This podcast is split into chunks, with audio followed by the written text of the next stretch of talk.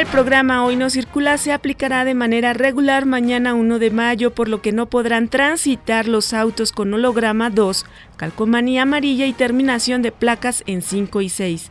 Debido a la conmemoración del Día Internacional del Trabajo, el metro, el metrobús y tren suburbano operarán este lunes con un horario especial. El sistema de transporte colectivo dará servicio de las 7 de la mañana a las 0 horas. Tome precauciones, mañana lunes se realizarán en la Ciudad de México siete movilizaciones de organizaciones obreras para celebrar el Día Internacional del Trabajo. Recuerde que está en marcha el operativo en carreteras por el fin de semana largo. Les saluda Amelia Villalobos Ambrís.